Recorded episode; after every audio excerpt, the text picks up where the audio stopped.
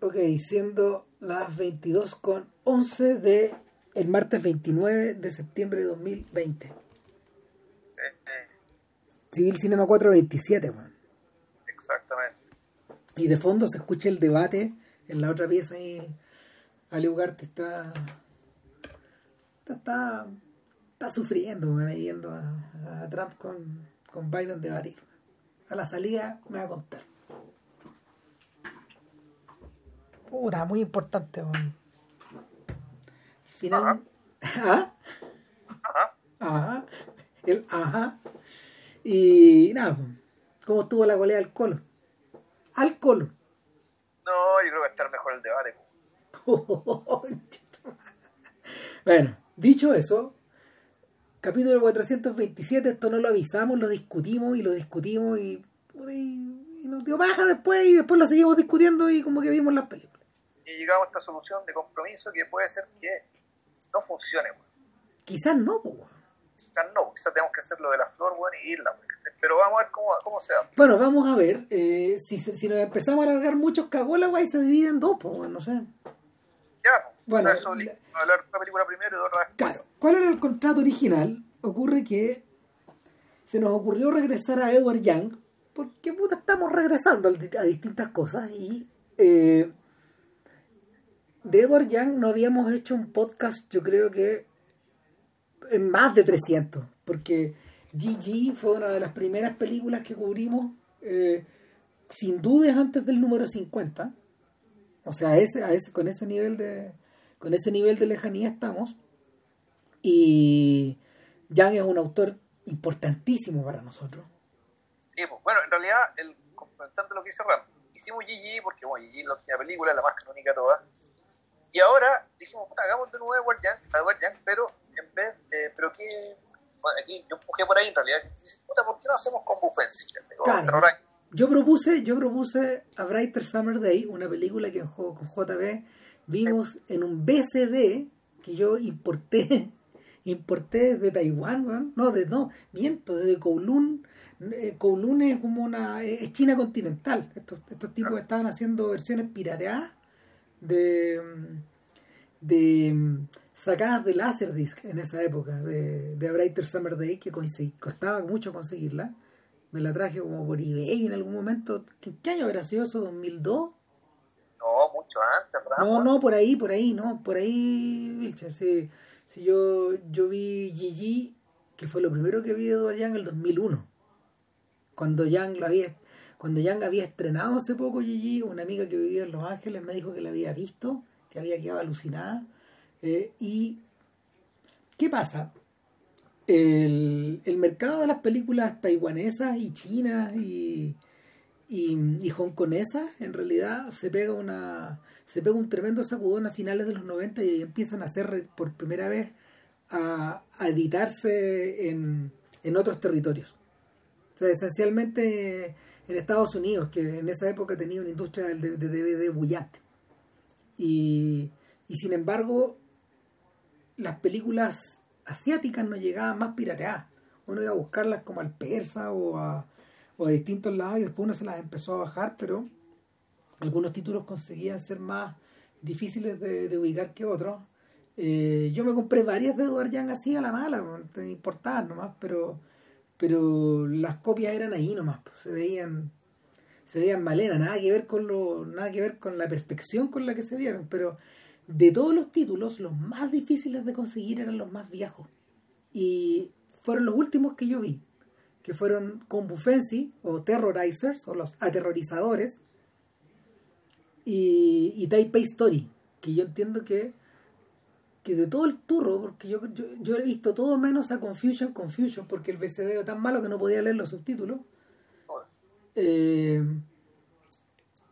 Taipei Story fue la última que vi y en una copia pero tan mala tan mala man, que no me acordaba que la había visto me empecé a acordar mientras la veía y a pedazos. O sea, lo- la copia que vimos, las, las copias que vimos con Vilches ahora son versiones restauradas. Eh, son versiones restauradas por un instituto, un instituto del cine que existe en Taiwán. Pero eh, en particular la de Taipei Story pasó a través de la Film Foundation de Scorsese, que, tiene un, tiene un tiene un programa donde tú postulas películas importantes de la cinematografía mundial que no han sido rescatadas. Eh, Scorsese pone la mitad de las lucas y la otra mitad la pone la Cinemateca de, de Bolonia a través de su programa de Il Cinema Ritrovato, que son los tipos que hacen el festival de cine recuperado de, de Bolonia todos los años y que este año fue de hecho eh, realizado en forma digital. Y claro, se ve, es otro mundo. O sea, estas, estas copias que yo vi el fin de semana son otra cosa. Y ayuda, ayuda mucho a la comprensión de una película que la vea en buenas condiciones. Y el problema, el problema que tenían las películas de Edward Young, y ahora vamos a empezar a entrar en materia, es que Young siempre fue una persona que los gringos le llaman a este tipo de personas eh, left fielders, es decir, gente que no va no va por el no va por la vía no va por la vía derecha en la carretera, sino que va por la va por la izquierda o que se ocupa o se queda en el left field de, del campo de, del campo de béisbol donde donde no está el, resto de las personas. Y y Yang, eh, Yang es una figura así y pese a eso eh, básicamente es el fundador del cine taiwanés como como lo conocemos hoy día. Entonces... Bueno, la... hoy día todavía no hemos dicho que vamos a hablar. Vamos a hablar de dos películas, en principio, si es que nos da el tiempo, que es eh, Taipei Story, 1985, eh, Terrorizer, 1986. Y vamos a hablar de estas dos en el entendido que Brighter Summer Day, del 91, es un podcast por sí mismo y es una película tan grande que o sea, una película de cuatro horas que se merece un podcast de cuatro horas. Y, Más o menos. Una película que además es muy importante para nosotros porque básicamente este podcast existe hmm. en buena medida por cosas como The Wire y por The Brighter Summer Claro, o sea, eh, este podcast en el fondo existía de antes que lo grabáramos por estas conversaciones que uno tenía y que no paraban, pues, que seguían y seguían y seguían y seguían y seguían. A partir de cierto tipo de productos, que eran básicamente aquellos que eh, puta, te van al cine como una herramienta de comprensión de, los espacios públicos, de los temas públicos y los fenómenos culturales y sociales. Entonces, Brighter Summer Day es un ejemplo, eh, un ejemplo señero. Ah. Es una es una película realmente gigantesca a partir de, un, de, una anécdota muy pequeña sin embargo te logra te logra te logra contar décadas de historia de un, de un país yo creo que aquí nos podemos empezar a meter con el tema del, cine taiwanés y estas dos primeras películas funcionales, con ciertas características que en cierto sentido también emparentan. Eh, no sé si al cine taiwanés con el cine chileno, pero sí cierta mirada hacia Taiwán con cierta mirada hacia Chile. Esta frase de Puerto Ruiz decía que Chile es el protagonista de todas las películas chilenas. Tú, tú, tú ves las películas de Edward Young y te das cuenta de que, claro, hay un tema, hay, un pasmo hay una, hay, una especie de, más que una extrañeza, una, una idea de que el país, el país en el que vives, en el que estás habitando, no es una especie de enigma, o es una especie de problema, o es una especie de bicho extraño, digamos, que el autor no, no logra comprender del todo. Eh, y que, y que, puta, y trata, mejor dicho, trata de comprenderlo, no logra hacerlo, trata de comprenderlo, está precisamente inventando y observando tipos humanos, digamos, que, eh, que son posibles, que parecen ser solo posibles, en una sociedad como, como Taiwán, que tiene un montón de particularidades. Mm, el, el tema con Taiwán es que en el fondo Taiwán siempre, Taiwán siempre fue, Taiwán siempre ha sido territorio de disputa. Taiwán está en una posición geográfica eh, privilegiada, está frente a la costa de frente a frente a la costa china y, y por la misma razón ha sido, ha sido ocupada a lo largo de los siglos por los habitantes de la China continental, por los, por los habitantes del imperio, de hecho, eh, ha sido usurpada por los japoneses. Y entiendo que también ha tenido entiendo que también han tenido que ver los malayos ahí por ejemplo o sea que, permanentemente permanentemente ha habido ocupantes de, de esas islas ya sea a través de operaciones militares o a través de ocupaciones civiles o a través de, de alianzas mercantiles.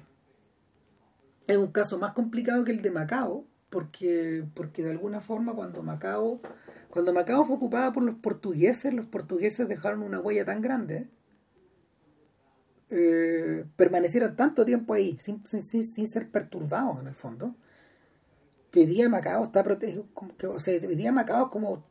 Eh, no, no, no ha variado, la, la, la, la estructura de Macao no ha variado tanto respecto de, de cómo era hace 100 años o hace 200 años en el fondo.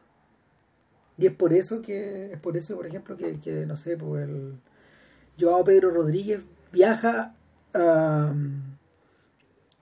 a hacer su película ya, que la comentamos, ¿te acuerdas? Hace un, buen tiempo atrás, claro, y en el fondo... En el fondo igual, pero salvo por los nombres, y, pero también un poco la idea de que la presencia portuguesa ya no sé, o sea que China se los tragó. Claro, es un poco eso. Sin embargo, el fantasma está ahí. Ahora, ¿cuál es la diferencia con Taiwán? La diferencia con Taiwán es que la historia de dominación es más vieja y la historia de las peleas son más viejas, pero se han acelerado de una manera extraordinaria. En el, fueron aceleradas de una forma extraordinaria en el siglo XX. En gran parte por el sacudón comunista de, China, pero al mismo tiempo por la Segunda Guerra Mundial. O sea, los, niveles de, los niveles de violencia con que se la disputaron eran gigantescos, eran tan grandes que en el fondo hubo una buena cantidad de muertos y hubo una buena cantidad de hubo una buena cantidad de batalla que se libró en torno a, en torno a Taiwán y lo interesante es que en realidad Taiwán no quedó bajo dominio japonés ni dominio comunista chino. O sea, lo, lo que ocurre es que Chiang Kai-shek el general el general que de alguna forma eh, había había conducido la lucha contra la, lucha contra los japoneses eh, termina termina termina formando una república nacionalista al interior de esa pequeña isla y y contando con, con, buena parte de apoyo con buena parte de apoyo estadounidense y con el interés de los japoneses de que los chinos jamás de, los que, de que los chinos continentales jamás ocupen la isla. El, si mal no recuerdo cuando, cuando hicimos el podcast también hace como de City of Sadness claro eh, City of Sadness de Hou Xiaoshen el, ahí lo que, que, creo algo que yo no, yo no sabía era que básicamente la en Taiwán la adopción ideológica era secundaria en respecto de que eh, iban a abrazar cualquier causa, cualquier ideología que les separara de China continental. Exacto. O sea, cuando, cuando China estaba gobernada por los nacionalistas del Kuomintang, eh, puta, parecía, ser que el, taiwaneses abrazaban, digamos, que puta, la idea es contraria, por la izquierda. Cuando China se vuelve comunista en parte por mutuo propio, en parte por la, una cantidad importante de chinos nacionalistas que se refugian en Taiwán.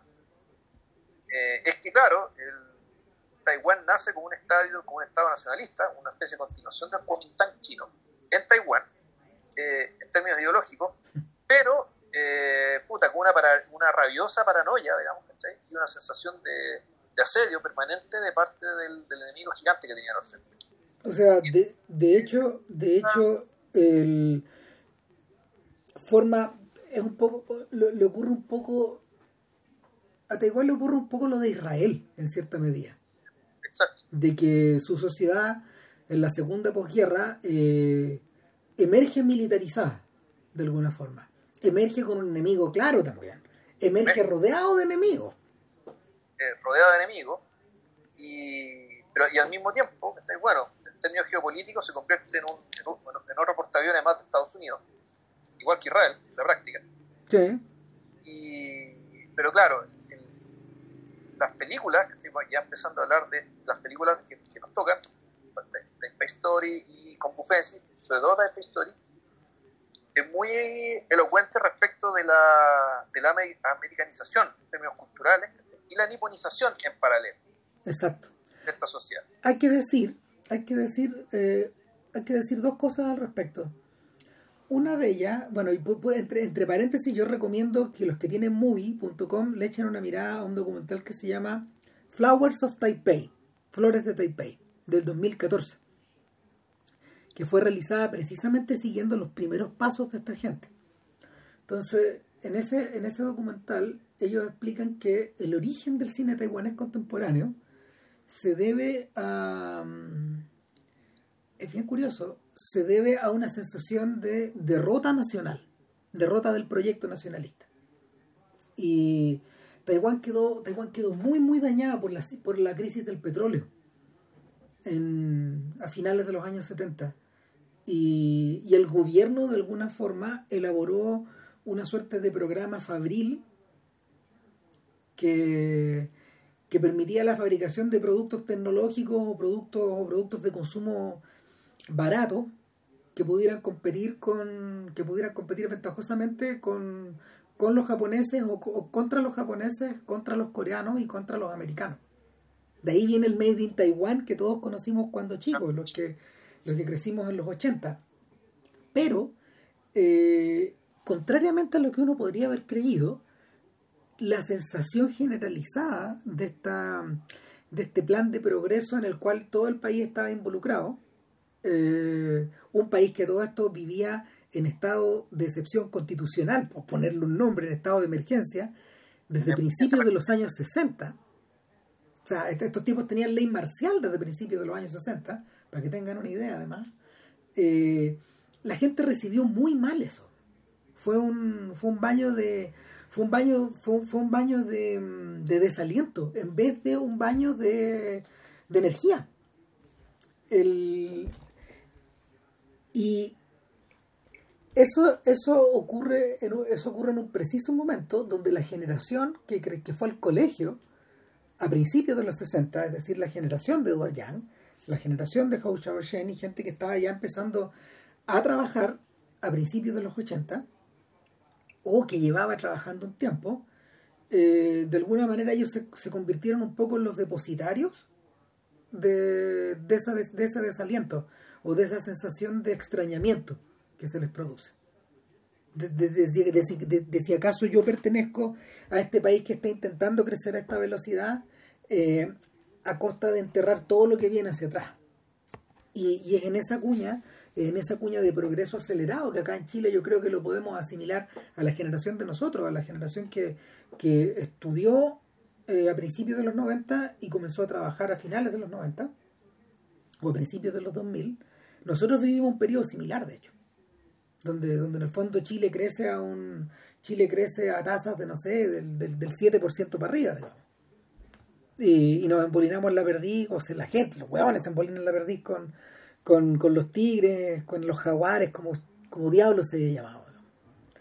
Entonces, eh, lo que emerge de ahí es desaliento también. Yo, de hecho, lo conversaba en una clase. El, el, nuevo, el novísimo cine chileno, y ahí como pasar las comparaciones, eh, con, el, con la nueva ola taiwanesa emerge en un momento que es exactamente igual a lo que le pasa a Taiwán en, eh, a principios de los 80.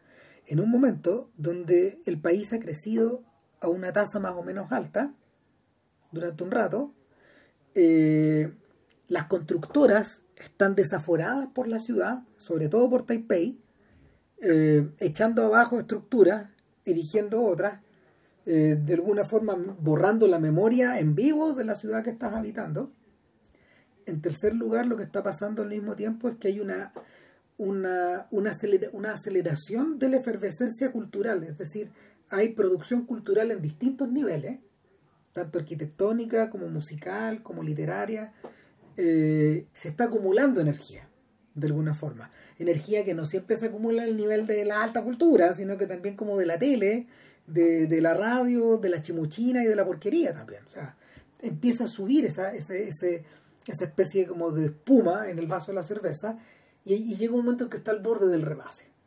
Y, y cuando eso ocurre, Eh, en el caso, en el caso de, del novísimo cine chileno, esto se empieza a producir en el lapso que va como del 2004 al 2007, de alguna forma. Antes de que, antes de que esa energía se, se, se reviente, antes de, antes de que esa energía se, se desinfle de alguna forma. Bueno, en Taiwán ocurre eso en las puertas de los 80. Entonces es un, es un, es un proceso, es un, es un, es un lapso de tiempo donde, donde hay gente que está ganando mucho dinero, hay otros sujetos que están cayendo, que se están cayendo de, que se están cayendo de este cuadro de éxito y que no, que, que prueban no ser capaces como para poder vivir en esta nueva sociedad, por decirlo, de alguna forma, y, y se genera una especie como de encrucijada. En realidad, la, las incapacidades de vivir en este mundo por en Taipei Story porque el, hay al menos tres perfiles de individuo que básicamente el tren lo está votando. ¿ya? Tres distintos. Tres distintos. Uno es el protagonista, eh, o el, el, hombre de la, de la, pareja protagonista, porque en realidad es historia de una pareja, sí. eh, que está interpretado por el mismo Hou Xiaoshen. Productor de la película y amigo, buen amigo de, de Edward Yang. En aquel entonces, claro. Y, y, ese, claro, ese personaje es un personaje que viene volviendo a Estados Unidos, eh, que es más o menos la historia de Yang. de hecho, yo creo que sí. eh, leyendo una reseña decían que puta, que Edward Yang no le tiene mucha paciencia a ese personaje. Yo más bien tuve la impresión de que ese personaje es Yang. Y que la mirada del personaje hacia, hacia, hacia la realidad, hacia el cambio de los valores, hacia, hacia básicamente este país que después de unos apenas unos años, de una, un, una estadía afuera que no es tan, no tan larga, no eh, pues el país realmente es otro. El, mira, yo creo, yo creo que Yang es él y ella, pero de ahí vamos a hablar de eso. Ya, claro, probable. Entonces, pero él, él. Claro. Entonces, él, era un personaje, por ejemplo, que, eh, que en cierto sentido siempre parece estar extrañando algo, que no sabe, que no sabe muy bien qué es. Él tiene, él tiene una rigidez en las costumbres y un código de conducta, que que pareciera también ser de otro tiempo. Proviene del pasado, claro. ¿verdad? Y que se refleja como de un algo tan, tan pedestre y tan importante a la vez que, por ejemplo, que él es capaz de hacer sacrificios económicos importantes por ayudar a su suegro. Eh, y no porque quiera particularmente a su suegro, sino porque eh, eh, los chinos, ya sea chinos continentales, comunistas o no, nacionalistas, lo que sea, todos fueron criados en, la, en el ambiente cultural confus, confucionista. ¿cachai? Y dentro del, dentro de digamos, uno de los deberes importantes de todo hombre es apoyar a los mayores. De respeto, de respeto a los mayores. De hecho, fíjate que nunca comentamos Platform de Jia Sanjie en el, en, el, en el podcast, pero es en el fondo, Platform cuenta esta misma historia. De esta transformación y de personas que, que, que están en estas generaciones intermedias con directo, con directo contacto con esa antigua tradición, pero obligados a vivir en un mundo donde esas tradiciones o están desapareciendo o las están destruyendo. O no, valen, no, no no, más que las que las tradiciones sí no sirvan. Lo que nos sirve en realidad es, es aquella actividad que es considerada una tradición. En este caso, no bretear, un cierto espectáculo teatral. En el caso, en el caso de Platform es en el caso de Platform, lo que le ocurre a esta gente, claro, que algunos de ellos forman parte de una trupe teatral que ha estado, que heredó una buena cantidad de obras muy tradicionales de, de teatro chino de 300 años hacia atrás. Y con, con ciertas fórmulas, cierto tipo de personajes. Eh, es medio parecido a la comedia del arte, por decirlo de alguna forma, o, a, o al teatro kabuki también. Cosas que tienen centenas de años y que de un día para otro esta gente eh, desaparece el suelo bajo sus pies, digamos. Eh, ya no ya no hay lugar donde representarlo. No público para esto. La revolución, la revolución, la revolución cultural que prohibió de hecho esas obras durante un, durante un tiempo que no fue tan largo, pero las prohibió, minó la confianza de la población en ellas, creó de, que creó distancia con las obras y lo que hay, lo que hay en su lugar eh, lo que hay en su lugar, de hecho, es la, es la asimilación a Occidente, por un lado, y por otro lado, eh, el impelerse a crear, a crear nueva tradición, sacarla de alguna parte, que, que, el, que es el que es como se llama todo el que, que toda la dificultad que Jia Sanjie ha tenido en su carrera, de hecho. Eh, eh, eh, la generación de él, la, la quinta generación, como se llama, la quinta generación de cineastas chinos, de acuerdo a la denominación que, que siguen ellos, es la que ha tenido esa, ese problema, digamos. Ha heredado los fantasmas y está obligada a construir otra cosa.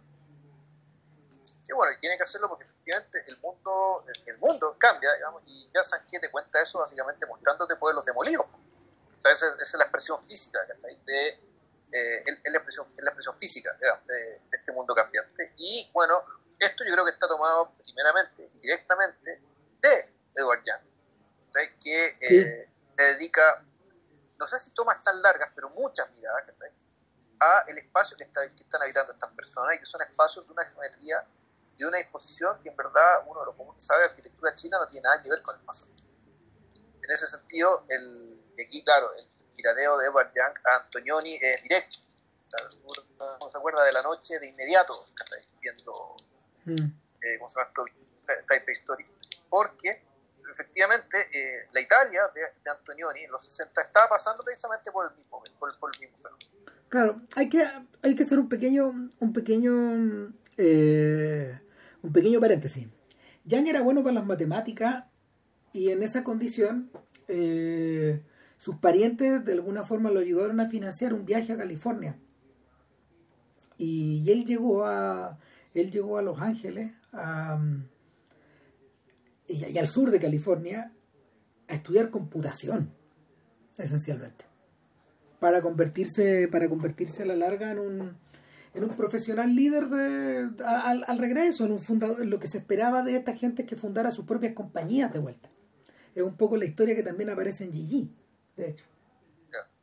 Eh, y de gente que de gente que emprendió después de haber trabajado junto junto a otros junto a, otras empresas etcétera cuando a la, a la vuelta del obligatorio paso por Estados Unidos entonces qué es lo que se espera de esta gente en Estados Unidos que viva, de una manera muy frugal, que se junte con los parientes, que de alguna manera sea respetuoso de las costumbres, que trabaje en familia y que sea que apoye y sea apoyado por esa familia allá, etcétera, en Estados Unidos, y a su regreso él devuelva un poco a él devuelva un poco a la comunidad. E, eso es lo que se esperaba. ¿Qué es lo que pasó en realidad? Que Jan empezó a tomar cursos de cine y le gustó la weadita.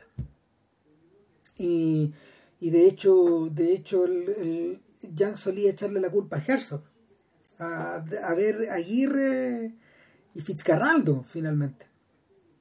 Y Herzog debe haber tenido, de hecho, además la suerte de haber visto a Herzog, porque es en esa época precisamente donde Herzog de alguna forma traslada su, traslada su dirección. Se va a vivir a San Francisco. Y y empieza como a vincularse a comunidades cinematográficas de ahí. Es el momento en que Herzog de hecho empieza a dejar de ser cineasta narrativo para convertirse de alguna forma en documentalista. Y, y, y, Yang vive todo ese cambio y llega, llega de vuelta a Taiwán con otra historia en el fondo, en su cabeza, con las ganas de hacer cine. ¿Qué es lo que pasa? En Taiwán existe, en Taiwán en ese momento existía algo bastante una, una estructura bastante similar a la de Hong Kong. Es decir, tú tenías, eh, tú tenías una industria, una industria local que, que tenía, que, que, que, alternaba entre el mandarín y el cantonés, y al mismo tiempo el lenguaje que tienen los taiwaneses, que no me acuerdo cómo se llama.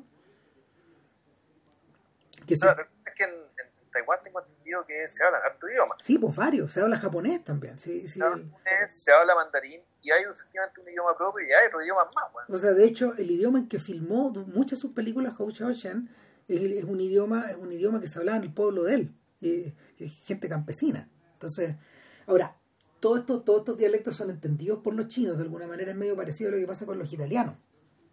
Y, y, el, y, y de alguna forma, de, en, cierto modo, en cierto modo eso te ayuda a, saber desde qué parte está hablando el cineasta, de alguna forma de, de, de, de, qué lugar te está hablando, desde qué perspectiva. En fin, en Taiwán existía una especie como de copia de lo que ocurría en Hong Kong, es decir, tú tenías melodramas muy tradicionales, tenías comedias muy destempladas, todas para el consumo masivo, tenías películas románticas y tenías los buxias, tenías las películas de acción. Y, y, todo estaba muy estandarizado. Se esperaba que si tú eras un cineasta que hacía películas románticas, hiciera solo de esas. ¿Qué pasa con Yang? Yang llega, Yang llega con Antonioni, con Herzog, con Benders, con Scorsese, con Coppola en la cabeza. Y, y probablemente con, con, con, buena parte de la Nouvelle Vague y con buena parte del cine latinoamericano visto a media o mal visto, pero, pero lo que propone, lo que propone esta gente, o sea, lo, lo, lo que él le propone a los colegas que él conoce y que no habían tenido la oportunidad de viajar a Estados Unidos, pero sí habían estado, sí habían, sí habían ido a Japón, sí habían ido a, a, a Hong Kong y probablemente a Australia, eh, les propone una, una, un cambio radical en el lenguaje. De hecho, eh, Yang empieza esta transformación con, otros colegas. Eh, le empieza a principios de los 80, casi cuando llega y ellos entre todos hacen una película que se, de episodios que se llama En nuestro tiempo, In Our Time. El primer corto de Young es de esa época. Y, y, y son películas un poco, son películas un poco como, a ver, son películas primero que nada que practican el arte del distanciamiento. Son, te miran, miran más de lejos la situación. No miran desde el género. Son personas que son más autoconscientes, de alguna manera. Y, y el, estas películas rápidamente fueron, rápidamente, rápidamente aparecieron otros personajes que estaban pensando en el mismo sentido, incluyendo a, a Hou Xiaoshen, que, que Yang no lo conocía antes de irse, y, se lo presentan, y, y Hou era un sujeto que había estado trabajando en sus primeras dos películas, sus primeras tres películas son precisamente, son precisamente historias de son precisamente historias como muy tradicionales, pues metidas dentro de los géneros. Una comedia, una película, una historia de amor, esa clase de cosas, hechas como, hechas muy a la, mm, en forma muy, eh, eh, en forma media, en forma media, media rendida un poco a la, a las convenciones, porque eso es lo que se esperaba de esta gente. De lo contrario no te daban pega, no tenías, no te podías ir tampoco a la tele, porque la tele estaba controlada por el Estado. No había debe haber habido teleseries ponte tú pero no, no, no, no había no había efectivamente creación ahí. Y y Yang propone Yang propone hacer la revolución o sea Yang dice o sea algo aprendió algo aprendió de, sus cursos del MBA ella. O sea él dice tenemos que montar las compañías nosotros tenemos que aprovechar el financiamiento que el Estado tiene pero para ofrecerle películas distintas lo que lo que existía en Taiwán era una oficina de financiamiento donde tú ibas a pedir, donde tú ibas a pedir, ¿cómo se llama? Mm, apoyo, y los tipos te pasaban la plata para hacer la película, pero, se esperaba que hicieras de estas cosas que la gente consumía. Entonces había que como había que había que postular el apoyo y venderles un poco gato por liebre. Eh, y la, la primera la primera película la primera película realmente de New Wave eh, de Taiwán es una cosa que se llama El hombre sándwich The Sandwich Man. Y es la historia de un saltimbanqui. Es la historia de un, de, un saltimbanqui de pueblo chico que anda con un anuncio en forma de sándwich auspiciando un producto. Y son historias bien patéticas las que le ocurren al sujeto. Es como un payaso que anda con, con esta con estos con, con, estos cartones uno adelante y otro atrás, un poco como el guasón al principio de la película. Claro, y, y, y, la alusión es directa a los protagonistas neorrealistas. Están jugando al neorrealismo. Ahí Yang de hecho no produjo, es una película que Hou Xiaoshen paró con un par de amigos, de hecho, en forma precarísima. De hecho no existen copias muy buenas de la película por la misma razón. Entonces, en, esos mismos, en ese mismo momento Yang estaba haciendo una cosa mucho más ambiciosa. Una película que dura 2 horas 40. Eh, una película que se llama Aquel día en la playa, That Day on the Beach. Y, y, yo la vi en una copia atroz. Y es un filme que donde la deuda con Antonioni es tan descarada, es tan descarada que debería haberle dado vergüenza a este weón. Claro, es la historia como de una dueña de casa y de un, de un atado que tiene, de un, de, un atado que tiene con un amante. Eh, la película no es muy coherente, se le va de las manos, demasiado larga, demasiado ambiciosa. Y, y ahí él tiene elementos de thriller, tiene elementos de misterio. Eh, está filmada, está filmada, está filmada eh, con una, con una voluntad tan artística que, que, que, que, hace choque con, con, hace choque con la trama. Eh, es, el primer crédito cinematográfico de Christopher Doyle, el futuro fotógrafo de Juan Carguay, que había llegado de Australia y, que estaba viviendo en China y hace esta película con estos taiwaneses. Eh, no los entiende muy bien, no tiene, muy, no, no tiene mucho feeling con ellos, pero, pero de alguna manera presagia lo que presagia la perfección de sus películas con Wong. Y siendo que, que, que son de una sensibilidad completamente distinta, Wong es, es otra cosa. Y, y la película fue un fracaso atroz. Pero, Pero, sí que hay, hay algo común ahí, ¿cachai? claro, Que, que parte, ya, esto es parte de Antonioni, ¿cachai? Pero si uno ve Type Story, sobre todo Type Story, te das cuenta que esta pareja, la pareja, esta pareja Pololo, y en general las parejas de Pololo, en la otra película que viene después pasa un poco parecido. sí, El, el amor es como una especie de enfermedad, weón, ¿cachai? O dicho de otra forma, la gente que está en pareja es como si estuviera un poco enferma. y, una enfermedad, y, y esa enfermedad se nota una especie como de, como de desánimo, ¿cachai? Como que la cuestión te estuviera chupando. Y en ese sentido, claro, eso puede estar sacado de Antonión y la distancia entre las personas y qué sé yo, pero también perfectamente puede venir de, eh, de Facebook, po, weón. Eh, yo creo que sí, po. De una forma, ¿cachai? tú- tú estás- de hecho, lo, lo- los mandamos directo a escuchar el podcast de Mu, de, de- que Fei Mu es uno de los dramas fundacionales del cine chino contemporáneo, pero que, que extrae, que, que está directamente extraído de obras teatrales y de novelas finalmente.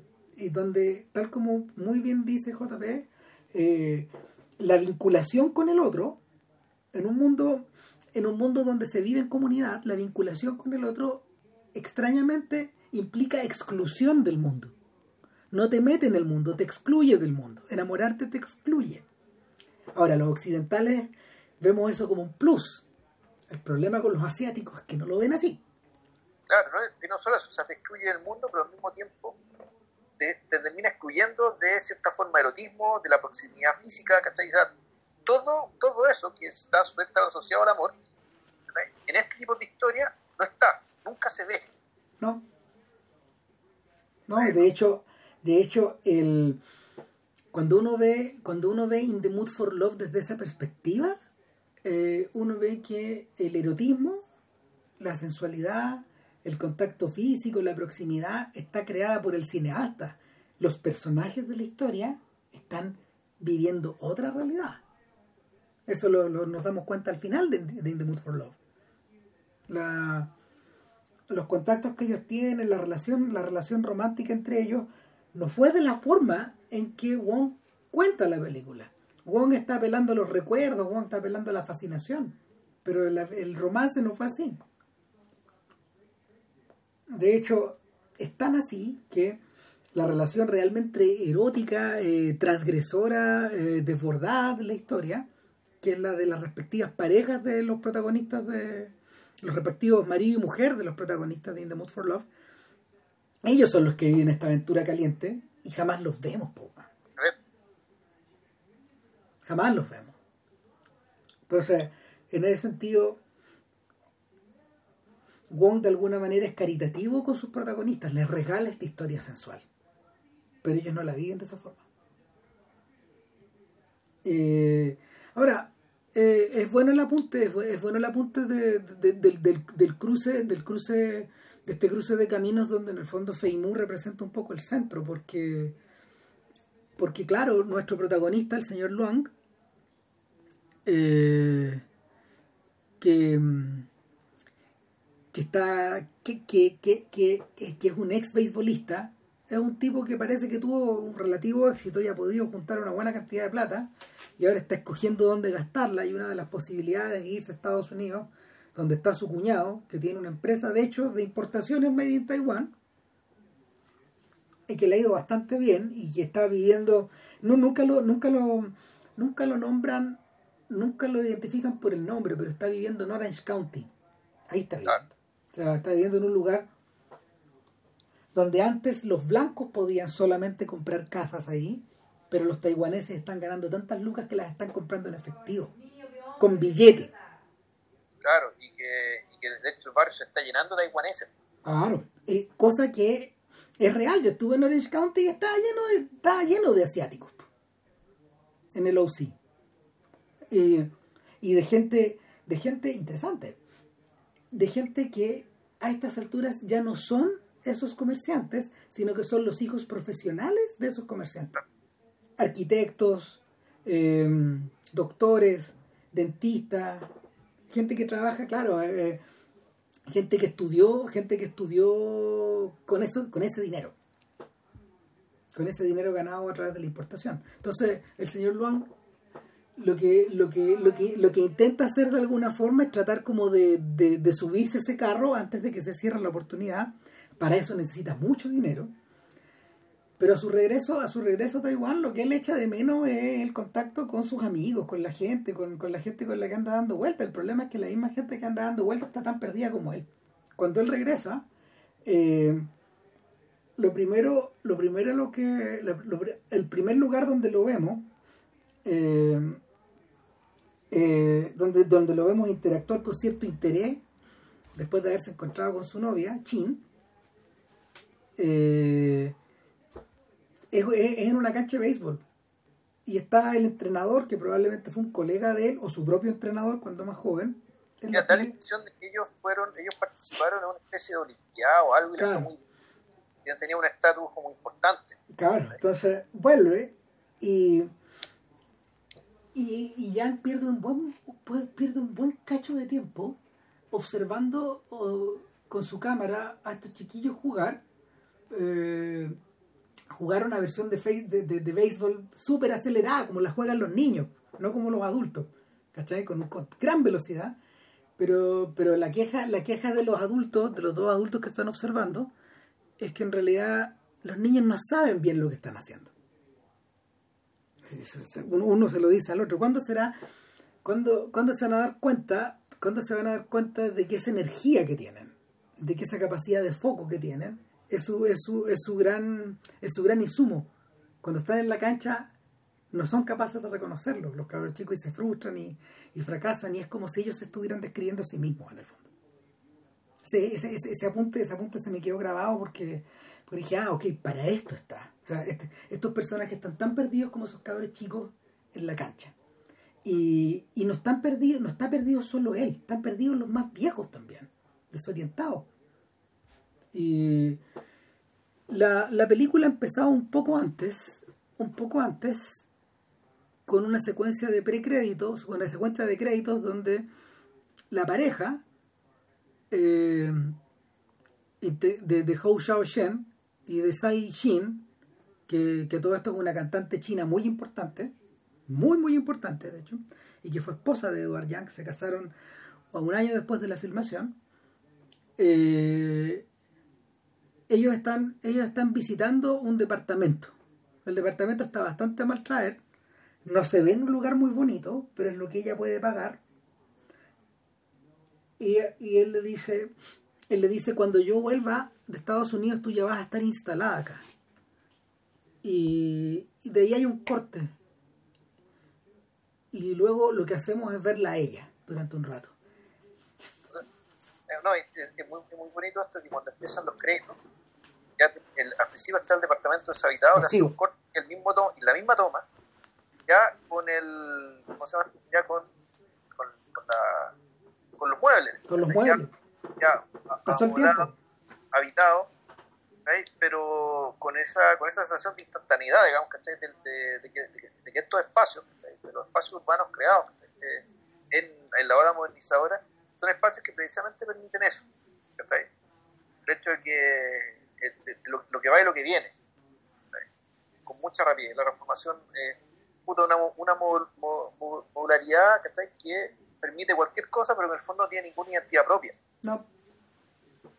Y eso también, y eso también se apela, pues, se, aplica a los espacios de trabajo, que te muestran tanto en esta película como en la siguiente. Un mundo, un mundo de un mundo de plantas abiertas con cubículos o con o con peceras, o sea, es decir, con oficinas como separadas del resto por unos grandes ventanales, donde todo es más bien impersonal, donde en el fondo los personajes no se conducen expresando emoción alguna, es decir, son escenarios de representación, son escenarios teatrales donde los sujetos hacen como que trabajan, hacen como que se relacionan y hacen como que viven. Eh, volvemos a Antonioni. Claro, el, o sea, el, lo, que, lo que intentan estas dos películas, y por eso en realidad hay que hacer un podcast de las dos, porque uno está muy seguido en el tiempo y porque en realidad yo creo que hablan de lo mismo, aunque tienen hartas diferencias también, y por eso es que también perfectamente se puede hacer un podcast de cada una de ellas. Y así como vamos, vamos a tener que hacer dos. Yo creo que así como vamos, sí, porque ¿qué hora es? Llevamos 45 minutos. Ah. estamos, y estamos tratando como de estamos tratando como de, de, agarrar el problema, imagínate. El, ¿por, qué no, mira, por, qué no hemos demorado tanto? Porque, porque la, las películas están cargadas, de, lo que pasa es que las, las películas mismas estas están cargadas de una, de una intención muy poderosa por parte de Yang de absorber estas influencias que de alguna forma, de, de, cierta, de cierta manera, él atrapó y las está aplicando en un terreno nuevo. Lo, que, lo que en el fondo está haciendo es que está, eh, está reordenando su naipe, está reordenando un naipe creativo. este mundo no existe antes. Es uno, y es por eso que es por eso que eh, es tan buena la, el bautizo de Oliviera Sayas y de Serge Dané eh, a la, y de algunos otros franceses al cine taiwanés. Pues ellos le pusieron la nueva ola. ellos lo bautizaron así. Y de ahí vamos a explicar cómo, pero, pero el, es, fueron capaces de reconocer en estos tipos que a los que no habían visto en su vida de los que no habían visto películas en su vida, el mismo, el, mismo interés, la misma misión, el mismo sentido de misión y la misma política de autor que había detrás de, de los antecesores de, de Assayas y compañía, pues, del mundo de Truffaut, de Godard, de Rivet y de Romer. Es decir, utilizar herramientas de, utilizar herramientas del cine anterior a ellos, del cine que les interesaba, para reconfigurar un espacio eh, audiovisual. Claro, en el caso, pero, claro, pero ese, espacio audiovisual, en el caso al menos de, de, de Young, al igual que en Antonioni, eh, era, un, era, era, un lenguaje que estaba al servicio, creo yo, de una, de una intención, una intención, no sé si científica, pero sí intelectual, que es básicamente eh, explicar, o sea, mostrar y tratar de explicar el cambio social. Bueno, es un poco, es un poco lo que le pasa a Godard cuando uno, cuando uno, cuando uno finalmente ve el conjunto de las películas de los 60, lo que estamos observando es un clivaje de la derecha hacia la izquierda, en la cabeza de Godard. Y, y, motivado por y motivado por cambios sociales que él considera importantes, más allá de toda la onda que hay en las películas, el, el, viaje que hace ese cineasta del año 60 al 67 es en esa dirección. Pues. Claro, bueno, pero en el caso, y aquí en el caso de Yang me refiero a cambio social experimentado no en lo grande, sino en lo pequeño, es decir, lo que estamos mencionando. el tema de los espacios. Dos, el tema de la progresiva pérdida de importancia y de, de, respeto que tienen los mayores. Tres, hay una escena que me, me, me, va a costar olvidarla, digamos, que en algún momento cuando, cuando Link va a ver a su suegro, con su polola. Con la hija, claro. Con, la hija, viejo. A este, a este viejo se le cae un plato y no se amago de recogerlo. No. Nadie lo recoge. Y la hija, después de un buen rato, o de algunos segundos, que el cineasta alarga para entre elevar, elevar la atención, o mejor, o darle más bien eh, cierta elocuencia al gesto. Al gesto de que, el, claro, hay ciertas cosas que no cambian, pero en la cabeza de ella ya cambiaron. Ella pertenece a este nuevo mundo. Eh, y, y, y Yang, lo expresa a través de, a través del uso, del uso que ella hace de la ropa. La viste, de hecho, como un personaje de Antonioni, como un personaje masculino de Antonioni incluso. No, eh, están, los, lentes oscuros del eclipse, están estos trajes de vana de, de, de, la aventura, eh, y está, una, está, está, este rostro hierático que, que, que Sai China a veces, que, que a veces eh, expresa, sobre todo cuando tiene los lentes puestos, y que, se vuelve, que, un personaje que se vuelve prácticamente inextricable, impenetrable. Eh, en realidad, es, yo creo que es otra cosa. Ahí lo que está diciendo es que el, más que volverse inexplicable hacia nosotros, yo creo que lo que está diciendo es que el lente oscuro es más bien una defensa hacia. Ah, eh, una defensa hacia el mundo que no entiende Porque fondo, yo creo que esa es la, es la conclusión la que sacamos. Todos los personajes están perdidos. Todos. Unos más radicalmente perdidos que otros, eh, pero pese a los perdidos que están, algunos logran zafar y sobrevivir. O sea, Nosotros mencionábamos la, ¿cómo se llama? La, enumeración de tres tipos de, de, extravío, digamos, que, que podíamos identificar. No habíamos quedado el señor Lund, pero, pero, pero está el suegro. No, o sea, está el suegro, por un lado, eh, también está el amigo taxista. Sí. Entonces, ¿qué es que se tiene que ver ya con el, empobrecimiento? Eh, causado por el mal, un mal de la, de la modernidad, que es básicamente la, el enviciamiento con los juegos. Sí. Y, y también por la, eh, emancipación femenina, en este caso. Pero para caer en eso. El, el personaje del amigo, que alguna vez jugó a las órdenes de Luan, que es más joven que él, pero que se ve más viejo, digamos, que está, que está devastado un poco por, por, por no, por no haberse por, no haber por, por no haber tenido la suficiente educación por un lado de después de después de, dejar, de, dejar de jugar a causa de su lesión y por la lesión no alcanzar a juntar la cantidad de plata que, que tiene su amigo más próspero pero al mismo tiempo eh, completamente doblado porque él está casado con una mujer que es jugadora compulsiva. De Mayón de Mayón y en paralelo por, por tener una hija que a él le cuesta mucho mantener. Entonces, él va él va en picado, no hay no hay no hay made in Taiwan, no hay prosperidad para él. él ese personaje, ese personaje que es bien lateral, eh, a mí me da la sensación de que fue fue creado a medias por por el guionista de la película, porque es el guionista que lo interpreta. Boon, Boon Yen Yen. Eh, Yen Yen es un personaje importantísimo en la, en la historia de la nueva ola. Eh, él es el César Sabatini de estas historias. Boon Yen es un, es un, es un, es un multiartista taiwanés, eh, actor, guionista, productor, director, novelista, que hasta hoy que hasta hoy está activo, eh, pasado ya los 70 años. Eh, el momento clave de él es que es Gigi. Él, es el protagonista de Gigi. El papá de la familia. Un personaje inolvidable. Pero al mismo tiempo, él es el guionista de todos estos filmes. Incluyendo a City of Sadness, incluyendo a. incluyendo a Taipei Story. Y varios más. O sea, varios más que de hecho no son, no son tan conocidos. Eh, el, personaje, el, personaje de alguna forma llegó a ser tan importante que dirigió él mismo un par de películas, incluyendo una favorita de Scorsese que se llama Una vida prestada, A Borrow Life, el año 94, ya, ya, cuando, ya cuando este movimiento de alguna manera eh, está extinto y está cada uno por su lado. Bueno, Wen Yen Yen interpreta a este caído a este sujeto que no que, que, que, no tiene regreso y que su y, cuyo amigo lo, lo primero lo mira de lejos y luego trata de ayudarlo como puede cagándola más todavía. Porque qué es lo que le pasa qué es lo que le pasa a Luang eh, cosa que haga está meada de perro en esta historia. Su relación la relación con su pareja. Eh, cuando él regresa ella ya ha tenido ella ya ha tenido eh, una, una, una, aventura con un compañero de trabajo de hecho. Y no se, no se explica mucho, pero está claro que fueron pareja.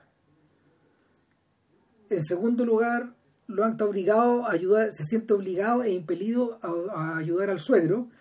Y el suegro es un personaje que eh, en su intento, en su intento por sumarse a, a esta prosperidad, eh, instaló una empresa de plásticos que él no sabe manejar y que él, que él no tiene, que él no tiene ni las aptitudes, ni el cerebro, ni las ganas de manejar, y está terriblemente en deuda y en, y en último término en fuga de parte de tus acreedores. Y los acreedores, en un sistema tan endeble como este, es la mafia. Eh, claro, en tercer lugar está el amigo taxista. Y, y, y, lo han tarde entiende que la única forma de ayudarlo es no metiéndose mucho al final. Eh, cosa que obviamente no hace, lo trata de ayudar. Y, y lo cuarto es que está permanentemente la presión del cuñado de, de recibir la plata, porque me imagino que el cuñado está esperando que este sujeto saque la plata del banco, le haga la, le haga la transferencia o viaje con la plata, porque todos estos tratos a veces se hacen en efectivo, y pueda entrar como socio al negocio. Yo creo que el cuñado, además, está esperando que está esperando que el tipo aparezca por la plata y, y, cuenta con ella y no tenerla es un daño para él. Entonces, hacia dónde, hacia dónde se mueva este jugador de béisbol, se mueva a, la, se mueva a primera base o retroceda, eh, está, está rodeado de jugadores. Sí, bueno, el, cuando en algún momento este personaje, cuando se refiere a su cuñado y cuenta una historia de él, de cuando mató a un a alguien que se metió a su casa, y lo contaba como gracia, o más que como gracia, contaba que en Estados Unidos, le da mucha atención que en Estados Unidos tú puedes matar a alguien. O sea, no, lo contaba como gracia, lo contaba, lo contaba como entre, entre impresionado y espantado, Juan. Claro, pero al mismo tiempo, pero más que gracia, pero, pero al mismo tiempo, eh, eh, se espantaba lo que pasaba en Estados Unidos, pero con cierta admiración hacia su cuñado. O sea, pero, pero como a las pelotas del cuñado, una cosa así, no, no a la... Mm, eh, eh, esta sociedad te permite incluso salirte con la tuya de esa forma, porque la, narración era, este, eh, y es probablemente lo que hizo el cuñado, tú puedes matar a alguien que está en tu patio, tú lo arrastras al interior de tu casa, pones una pistola en la mano de él y santo remedio, fue defensa propia. Así. Y después la medida que contaba eso, de fondo o detrás de él hay una foto de Marilyn Monroe eh, muy sonriente, muy sugerente. Es la del, es, es, una foto que es una foto que la pareja de él tiene colgada como en un en un eh, en un calendario, que es la única señal que vamos viendo que pasa el tiempo, porque él llega él llega en el segundo semestre, en algún momento del segundo semestre se ve septiembre por ahí, el mes y al final de la película ya estamos en diciembre. Claro, y, ha pasado el tiempo y se han acumulado las cagadas. Y, o sea, ahí uno podría decir, bueno, por una parte, y dado que estamos en una pareja, ¿qué es, lo que, ¿qué es lo que pasa con el hombre? El hombre pasa que efectivamente está vuelve, tiene la posibilidad de efectivamente volver a Estados Unidos, pero por alguna razón no lo hace y posterga, y posterga, y posterga la decisión, y una de ellas, y una, de las razones de esa decisión es que básicamente parte de la plata se la gasta apoyando a su suegro, cosa que no tiene ninguna lógica, al menos que él, deliberadamente, aunque no lo quiera reconocer, no se quiere ir a Estados Unidos. Está saboteando esta weá. Está saboteando eso, pero no porque esté particularmente atraído ni enamorado del país al que volvió, que al mismo tiempo también lo trata con una extrañeza tremenda. Él no entiende este país y, lo dice más de una vez explícitamente, y lo dice de una manera tal que tú infieres que eh, aquí es Edward Yankee el que está hablando. No entiendes el, el, en ese sentido es doblemente interesante el hecho de que haya escogido como socio para hacer la película a Howe. Los primeros filmes de Haber, Howe, Howe, era mayor que Young. Howe, Howe en estos momentos ya tiene, tiene 80, de hecho. O sea, eh, y si no está cerca de cumplirlos, creo. Algo así. pero es un personaje formado a la antigua, en el mundo antiguo. y que inmerso en ese mundo antiguo fue capaz de reconocer fue capaz de, de, reconocer esta extrañeza, de leer los códigos nuevos y, y en cierta manera eh, hacer películas que, que, hicieran visible esta distancia. Howe filma en 1983 Los chicos de Feng Kuei, que para todos los efectos funciona un poco como, como los 400 golpes. Es un poco eso cuando uno la ve. Son las andanzas de unos cabros en Fenquei, que es una ciudad portuaria media, media grande en, en, en, Taiwán, pero que en, la que primero en la que primero que nada se habla, se habla el dialecto. Este. En segundo lugar, eh, lo que tú tienes es una mezcla de lo que tú tienes es una mezcla de, de chicos que están de chicos que están dejando la adolescencia y te están, se están transformando en hombres nadie trabaja mucho en ninguna cosa y la referencia a, a los inútiles de Fellini es evidente o sea es literal van a la playa huevean bailan hacen lo mismo que, que Alberto Sordi y sus amigos que Moraldo y sus amigos. Eh, y el y finalmente, finalmente estos cabros de alguna, eh, estos cabros terminan siendo terminan siendo asediados, terminan siendo presa por un lado del crimen y de la mafia, pero por otro de una del, de, de, la, de la necesidad que la sociedad, del llamado de la sociedad a producir. Son sujetos que en el fondo está, la, la, sociedad los está, la sociedad los está o impeliendo a convertirse en criminales por un lado o, o, a ponerles un traje. O meterse en la fábrica. Claro, y, la, y la película termina, no, me acuerdo exactamente en qué termina, pero lo que sí, lo que yo, lo que yo sí recuerdo, que la vi, la, la, tengo, la vi en esos años, de hecho, como en 2003. Eh, lo, que, lo que yo sí tengo clarito es que eh, la película termina en desengaño. No está ahí ni aquí ni está ahí allá al final. Y el la, las películas que siguieron, de hecho, muestran a un Edward Young que no está muy claro en qué parte está. El, el, segundo filme del cual Edward Young... Eh, perdón, perdón. Eh, no tiene muy claro en qué parte está. Ahora, el segundo filme de esta era, que se llama Un verano donde el abuelo, A Summer with Grandpas, es un filme que produjo Young. Su amigo lo ayudó a producir la película. Y, es una historia que es una historia que, más tarde pirateó pirateó Totoro. La madre está enferma y las hijas tienen que salir de la casa, pero no se van con el padre, tienen que irse con el abuelo. O sea, yo creo que yo creo que más que piratear a Totoro, lo que eso debe ser un motivo literario a lo mejor en en, en, en Asia. Algo que debe estar mencionado en cuentos, en novelas y cosas así. Porque es muy parecido.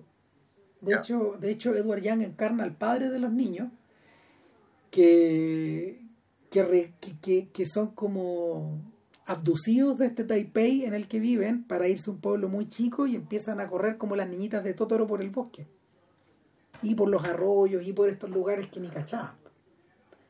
Eh, y las dos siguientes, Howe filmaba con mucha velocidad, y Tiempo de vivir, tiempo de morir, y polvo en el viento refieren a estos conflictos de una forma o de otra. El, eh, eh comienza a comienza a distanciarse cada vez más de estos personajes. Su admiración por Yasujiro Ozu es tan grande que, que, que es más fuerte, es más fuerte que su, su independencia artística. Entonces se refugia un poco en el modelo de Howe y para, para tratar, para tratar de buscar de buscarse a sí mismo dentro. Así ah, un poco, un poco como Young se refugia en, Antonioni. Y, y, en el cine, y en parte como, en parte como del cine de los 70, diría yo. Entonces, el Howe entra a hacer Taipei Story con la película más o menos clara de quién es, a tal grado, a tal grado que que amor, ¿cómo se llama? Tomó un préstamo por su casa, La puso como colateral, Y la perdió. Hope perdió su casa haciendo esta película. Eh, lo, lo increíble es que eso está prefigurado La película. es la pues, película misma, porque de- después de un tremendo, después de un tremendo, una tremenda discusión que tiene con la mujer, este weón sale a tomar, weón. Y tomando se dan cuenta, se da cuenta que hay un juego de, hay una, hay una partida de póker al fondo del bar. Y tiene la mala idea de sentarse y no, y no sabe jugar con estos, con estos. Y pierde el auto. Y interesante, pierde un Mercedes que es más o menos antiguo, que, que eh, como, como, como bien dicen los personajes de Top Gear, eh, en Asia, eh, en Asia y en África, el Mercedes no es sinónimo, no es sinónimo de, no es sinónimo de estatus como es acá en América, en las Américas, sino que es sinónimo de un auto muy confiable, muy conservador.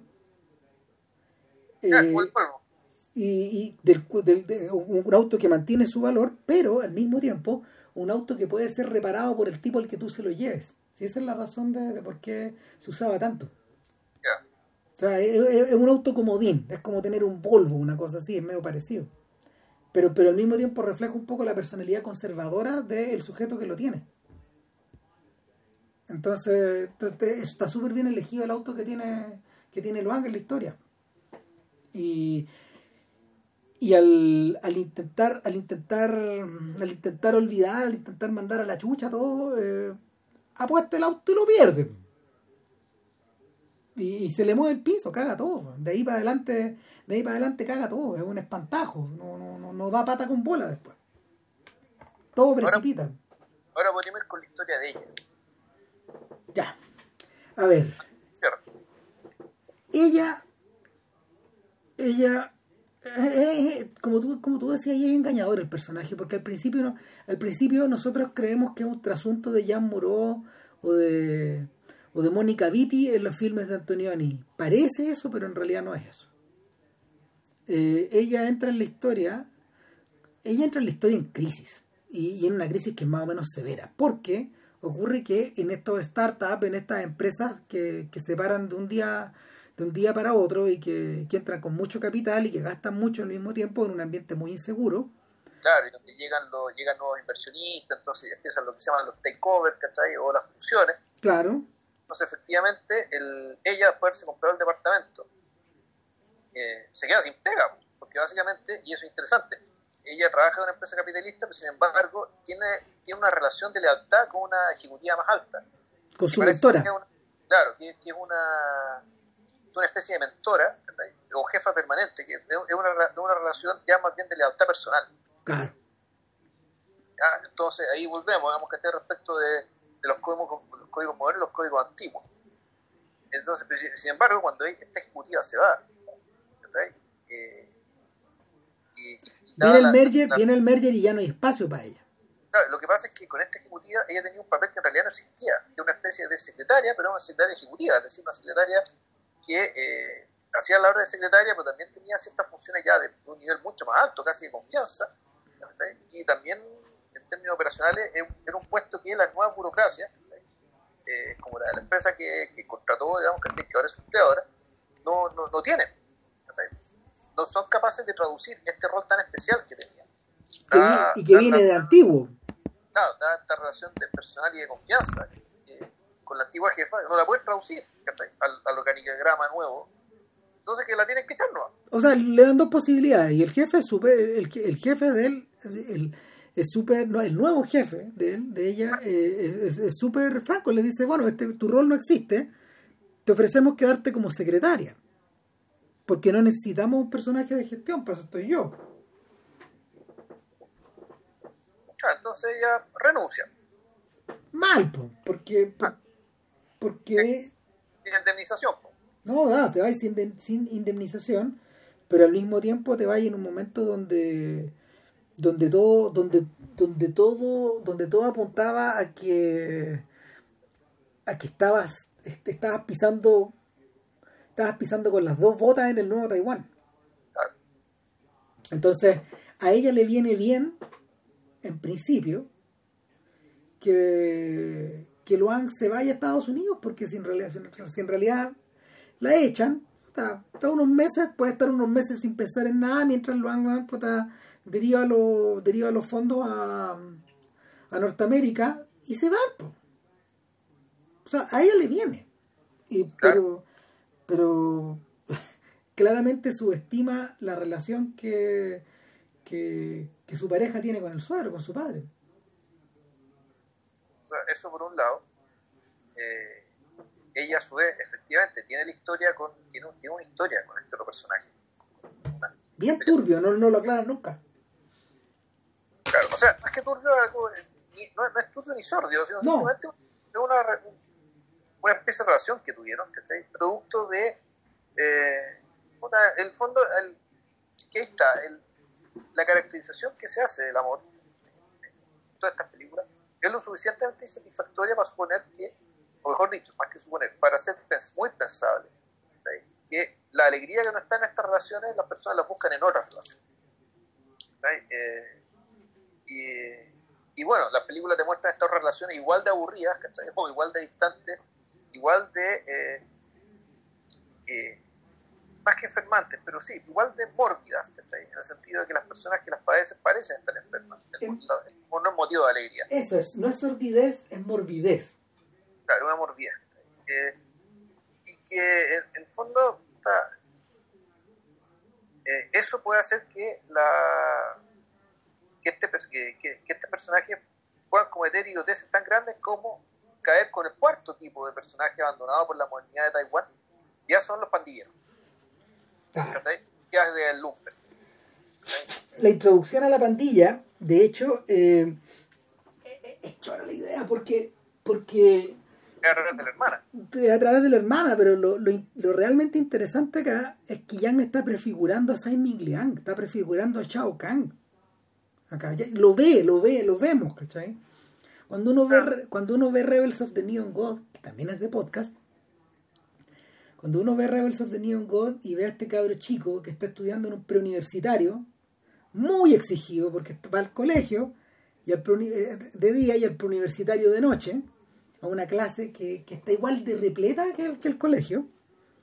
Eh, y, vemos que vive una vemos que vive una tercera vida ahí dando vuelta por, los videos por los por los arcades y, subiéndose a la subiéndose a la moto o carreteando carreteando con amigos que están más viejos que están alcoholizados y metiéndose con personajes con personajes de de súper dudosa, de super dudoso origen, eh, claro, tú decías, bueno, esta gente, estos locos andan perdidos, son como, son un poquito como Caneda de, de, de Akira, ¿o no? Uno, uno piensa, pero en realidad, en realidad el, el modelo viene de antes, pues es Lumpen.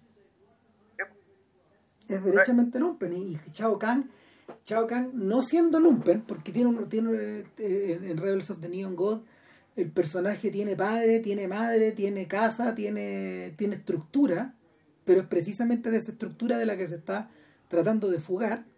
No vive en la calle, eh, no asalta a nadie, no, no, no, amenaza a nadie ni nada, sino que, sino que está, está, repleto, está repleto de obligaciones que parecen de oficinista en el fondo. Ir a la escuela primero y después al pre después, universitario. Está chato, quiere escapar nomás. Quiere que no lo Ahí él, básicamente, claro, es un, el caso de él, de él es una, una rebeldía bastante sana, en realidad, y entendible, para, eh, para gente, como decís tú, sobreexigida, digamos, y es una sobreexigencia que tiene que ver con lo que, claro, con, la, lo que la sociedad espera, eh, espera, espera de sus ciudadanos. Y claro, a veces espera demasiado y que este cabrón se está defendiendo, pero a lo que veis que el lumpen no solo se defiende, sino que ataca y ataca de manera aleatoria, hace daño, eh, puede, puede causar daño. Y de una manera incomprensible y, eh, insisto, aleatoria. O sea, son personajes que en realidad no tienen lógica y que eh, Edward Young no, quiere, no trata de entender. No. El, motorista que se vuelve solo de nuestro personaje o la, la coprotagonista, porque yo creo que es la coprotagonista de, de, de, de Terrorizer son un perfil súper definido, digamos, que está donde el, esta, característica lumper, que tiene que ver con, la, con el no querer asimilarse a la sociedad, pero que eso se termina confundiendo con una especie de tendencia entre lo sociopático y lo psicopático. Eh, donde, donde a, a, involucrarte en la sociedad termina siendo una, una revuelta contra casi, casi contra la especie, contra todo sentido humano. Sí, de, de, de, hecho el lo que practican es una suerte de terrorismo, finalmente. Sí. De, ahí viene la, de ahí viene también la, claro, entendido el terrorismo en su, en su acepción original, es decir, eh, es dañar a, dañar a cualquiera, no, no, no, es, no, es, atacar al poder, sino que en realidad es atacar a, cualquiera, pero no es terrorismo porque no, tú no quieres lograr un objetivo político a través del terror hacia los otros. Exacto, esa es la diferencia. Al principio la película nos engaña. Claro. Uno, uno cree que es eso, y no, no, resulta ser, resulta ser algo mucho más patético, algo mucho más, mucho más localizado, algo mucho más eh, mucho más domesticado a la, a, la larga. O sea, pero eso lo entendemos después. Claro, eran, eran cabros que no querían hacer el servicio militar, Que, que, que, es uno de los, es uno de los atados que, que, que cruza toda la historia. Claro. Y que marcó, eso sí, es verdad, marcó a la generación de Jan, porque todos ellos tuvieron que hacer el servicio una vez que una vez que la una vez que la sociedad una vez que el Estado militariza militariza la sociedad en los 60 eh, y en esa dirección cuando cuando Chan todavía estaba vivo claro eh, el, no hay camino para atrás digamos. de hecho eh, en una es choro en una en una en una cita a Roma de Fellini, eh, una vez que una vez que Chin comienza a carretear con los amigos de su hermana, después de una gran, de esta gran pelea con Luan, y haciéndolo también un poco por rebeldía, y tomando como amante a este motorista. Pero te das cuenta después que es por aburrimiento. Eh, por eso, si es aburrimiento, si es, aburrimiento. no, no, él, ella no, ella no, eh, nuevamente, pues ella no tiene ninguna, ella no tiene ninguna ligazón sentimental con este personaje y yo diría que es más heavy, no tiene ninguna, no tiene ninguna ligazón erótica con el personaje tampoco. Entonces, salen a carretear en la noche arriba de las motos y recorren Taipei de la misma forma que los motoristas de Fellini recorren Roma al final de Roma. Es una cita literal. Pasan por los monumentos, van, vienen, suenan los motores, eh, todos, los, todos los personajes obviamente andan sin casco, con el pelo al viento, entre liberados, entre agresivos, entre, entre desafiantes, y los vemos pasar por un templo que tiene la figura de Chiang Kai-shek, en un camafeo. Y uno ignorancia de uno, puede ser un edificio público, puede ser un monumento, puede ser el mausoleo.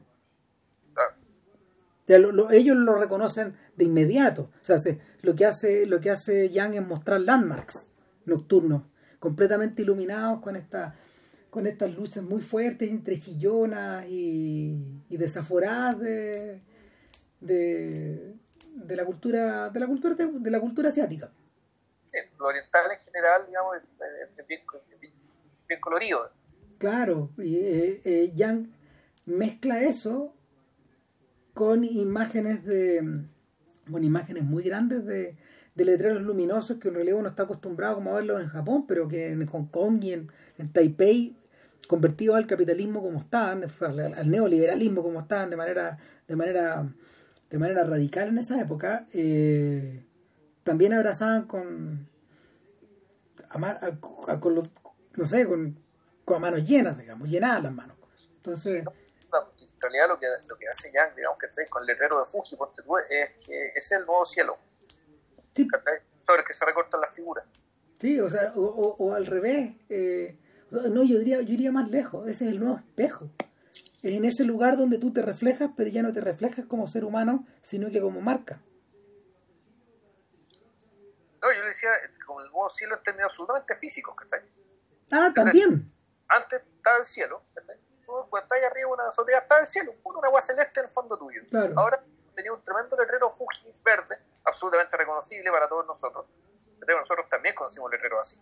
Sí, pero, no, pero no, no, no con este nivel de agresividad. No.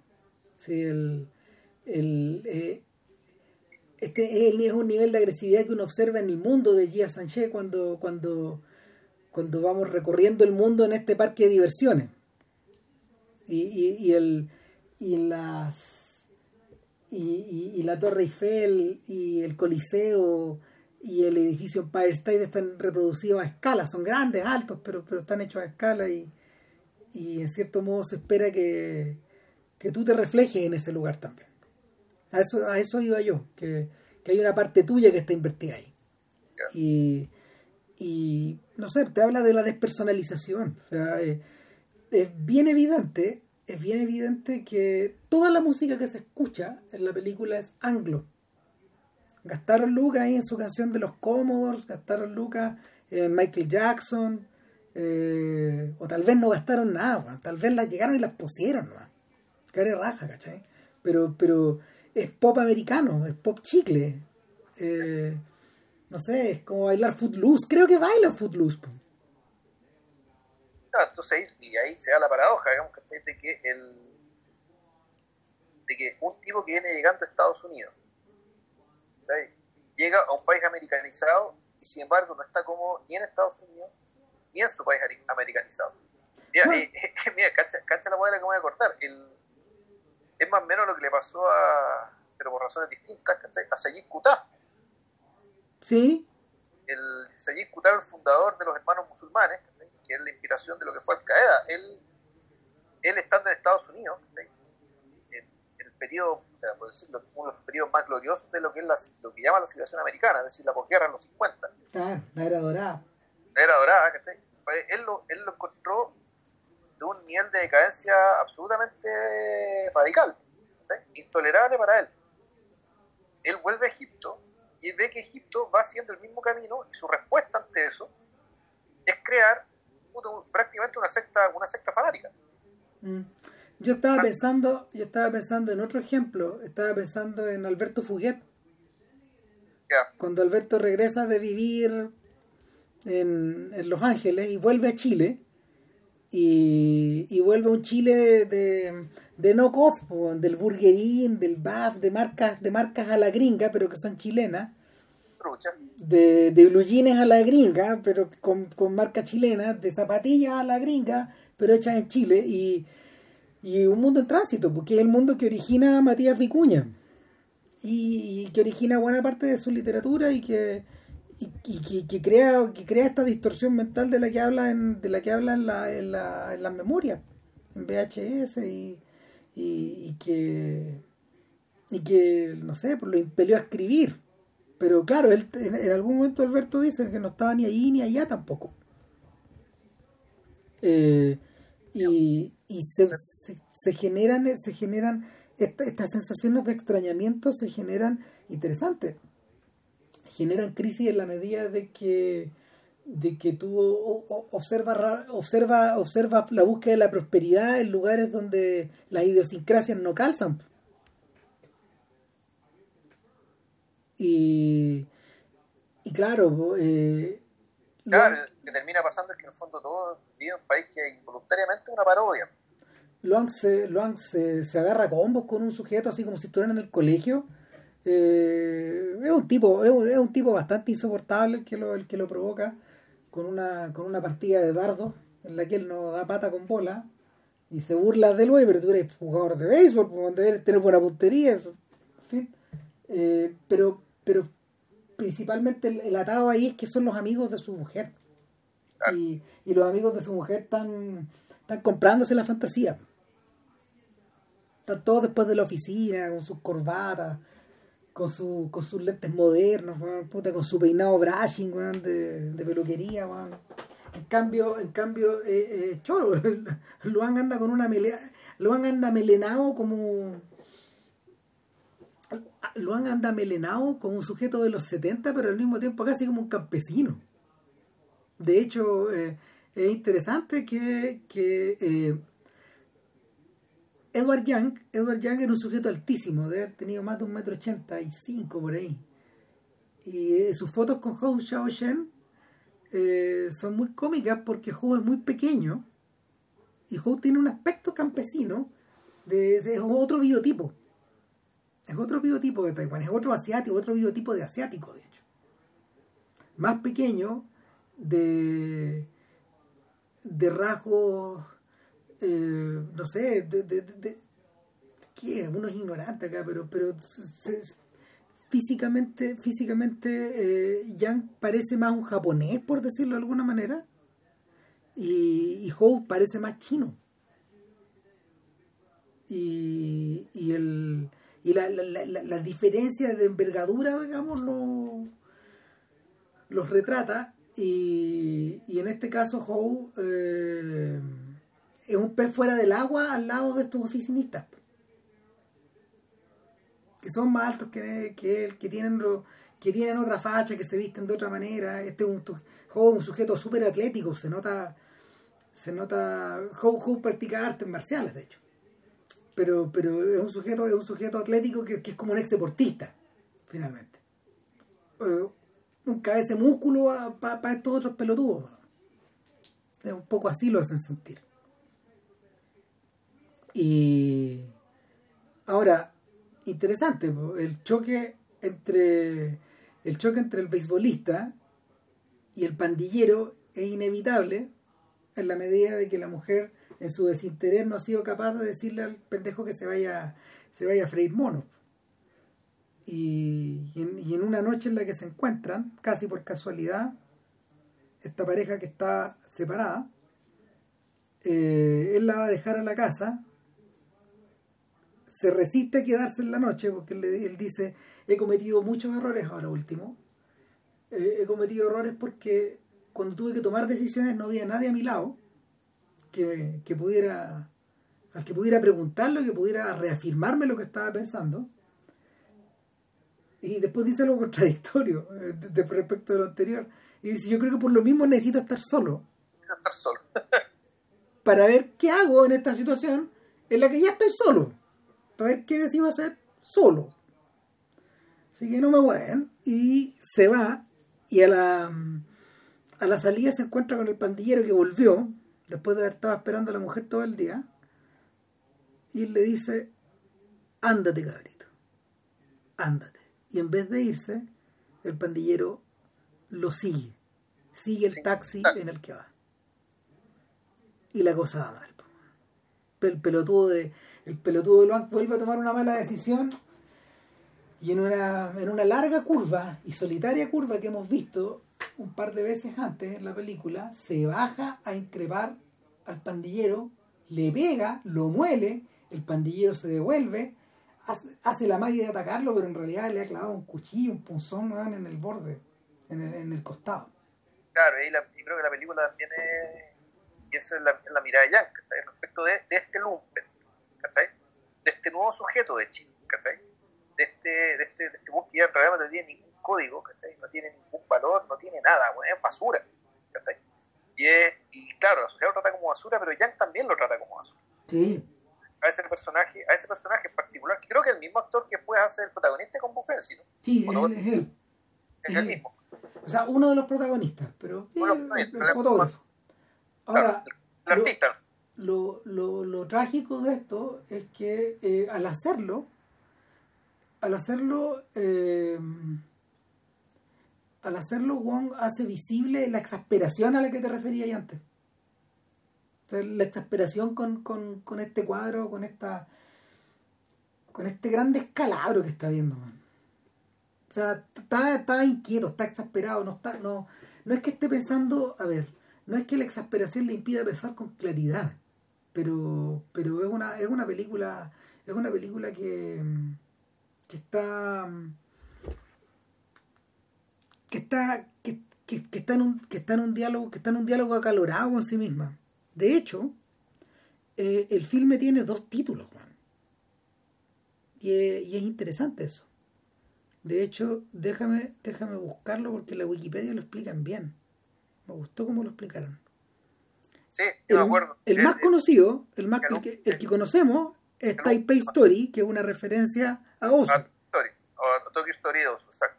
Claro, es una referencia, es una referencia a, a Tokyo Story. Pero el título original es otro.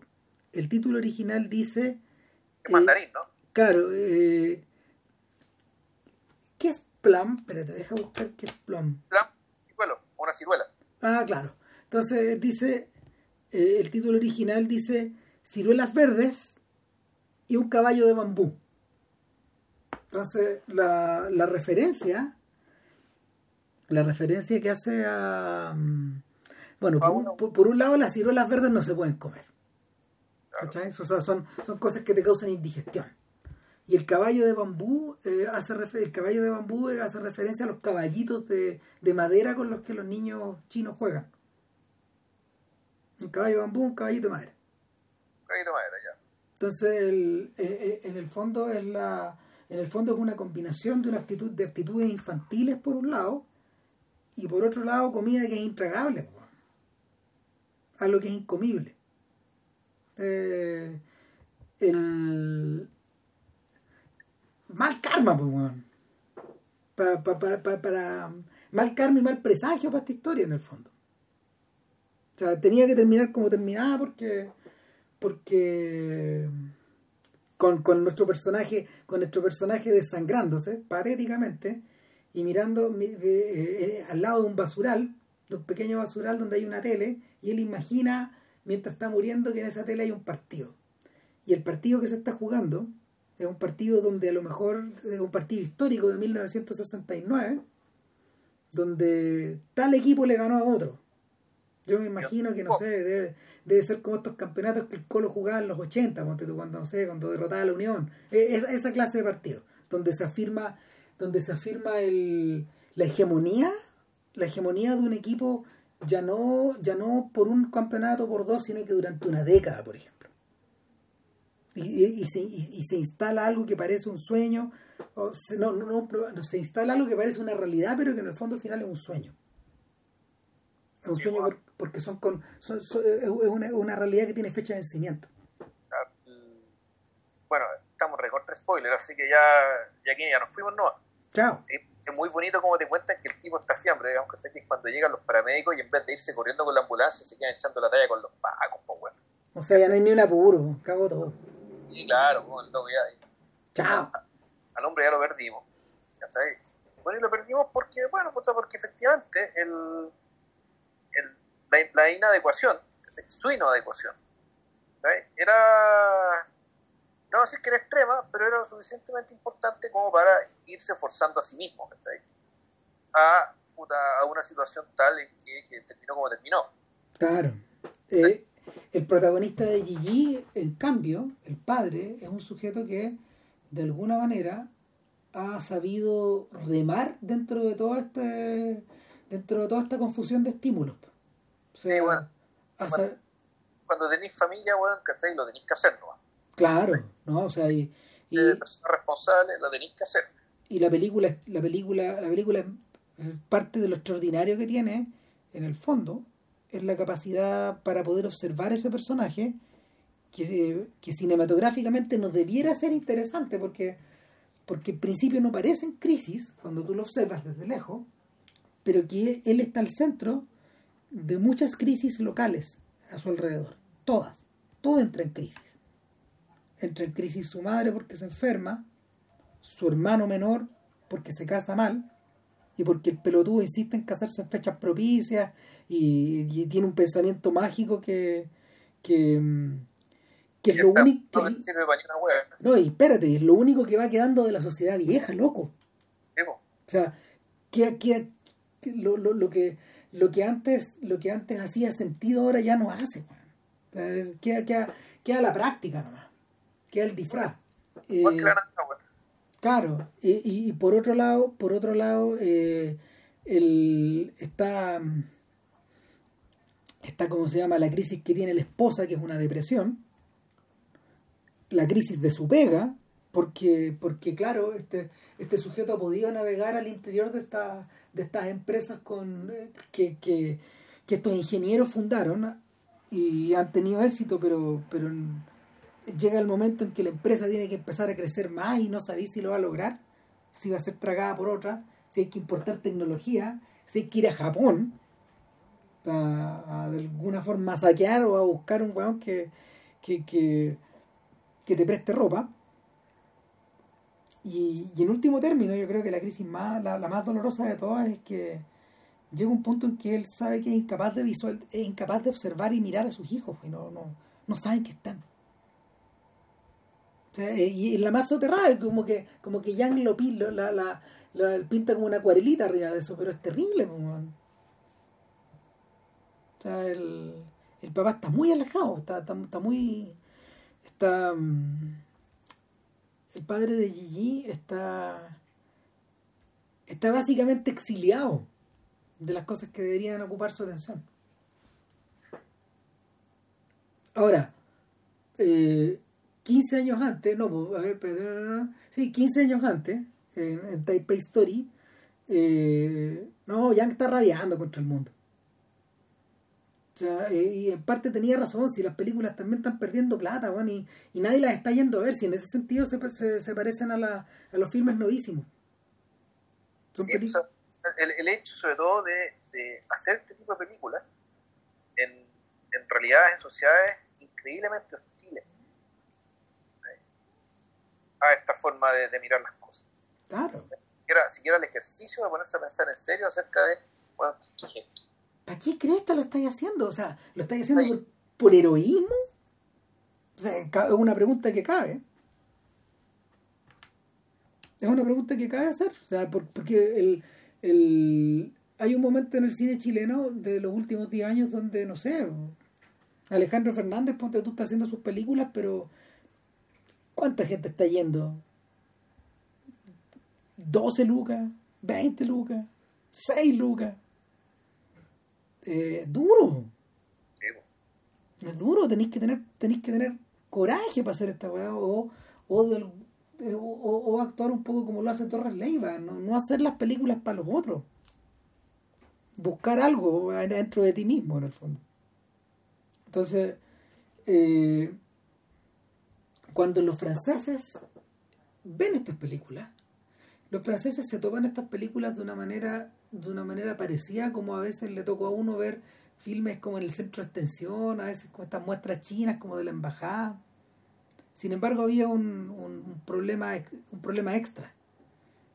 Eh, para cuando los franceses, a ver, cuando Yang comienza su Quijotada, junto con Howe y con Wu Yan, eh, y compañía, las relaciones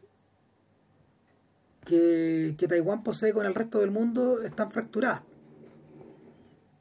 La, visita de, Nixon a China, eh, claro, cuando se encuentra con Mao, eh, fue muy fructífera en términos de intercambios comerciales, sentó, sentó las bases como de esta especie de, de TANT que, que hoy día Trump está rompiendo y que también está rompiendo, que también va, a romper Biden si se convierte en presidente. De hecho, no, no tienen vuelta atrás. Esto es, eh, los gringos están peleando por su vida ahí.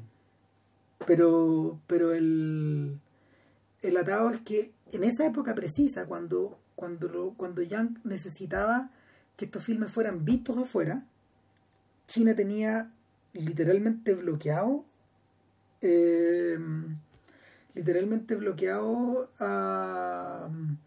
diplomáticamente a Taiwán en el exterior. Eh, en Chile, por ejemplo, nunca ha una embajada de Taiwán. Cuando yo llamé al encargado de negocios de Taiwán, caché mi obsesión, pues, cuando, cuando llamé al encargado de negocios en 2003 preguntándole por esta gente, me dijo, no, si es esta gente yo la ubico.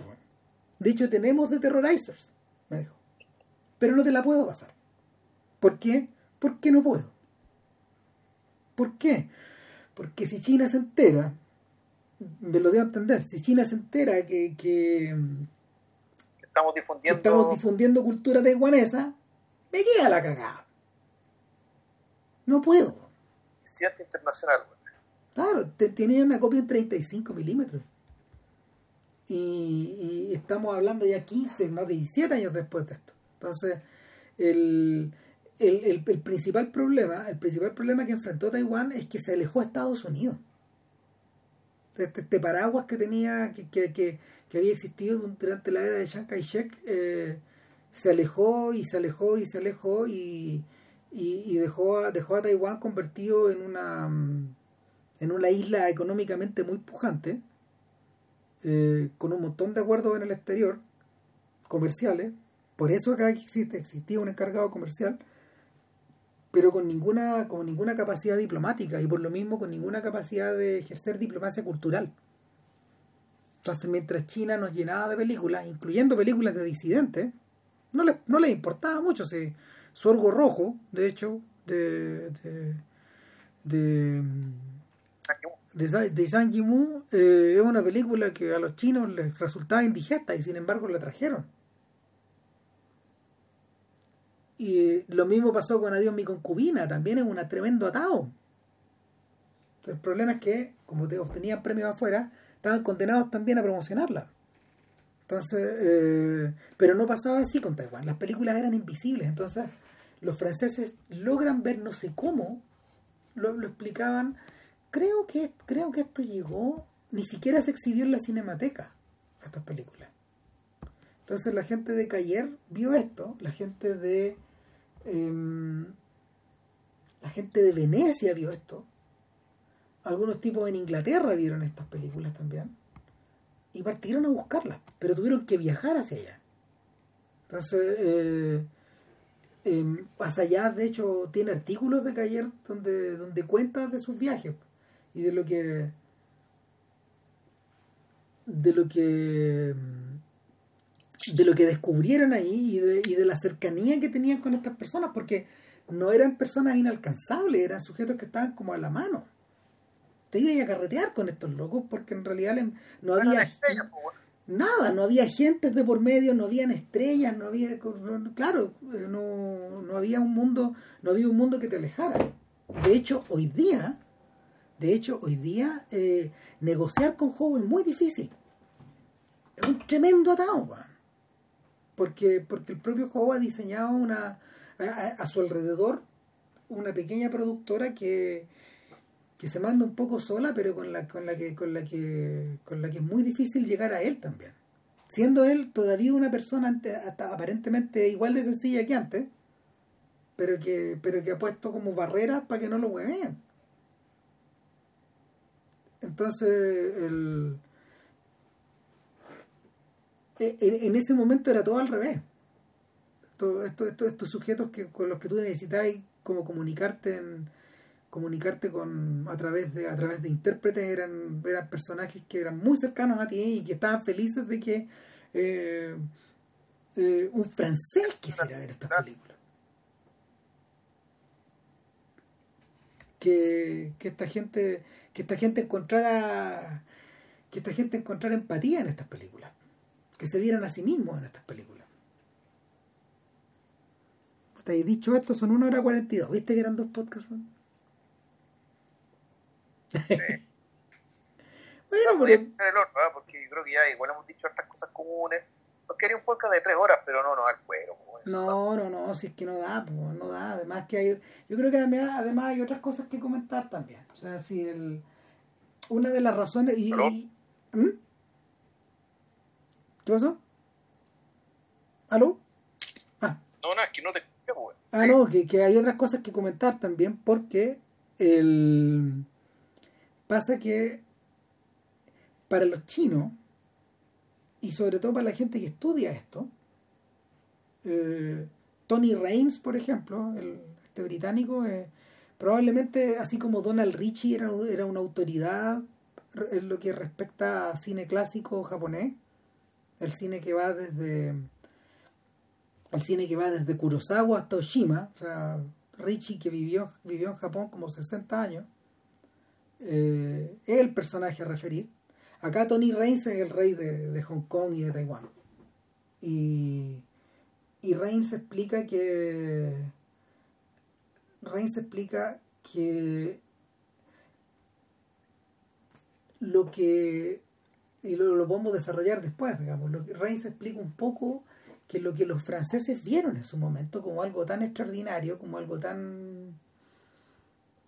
como algo tan cercano, en realidad, eh, para el taiwanés medio, eran películas, eran películas que en el fondo nunca fueron vistas como artísticas.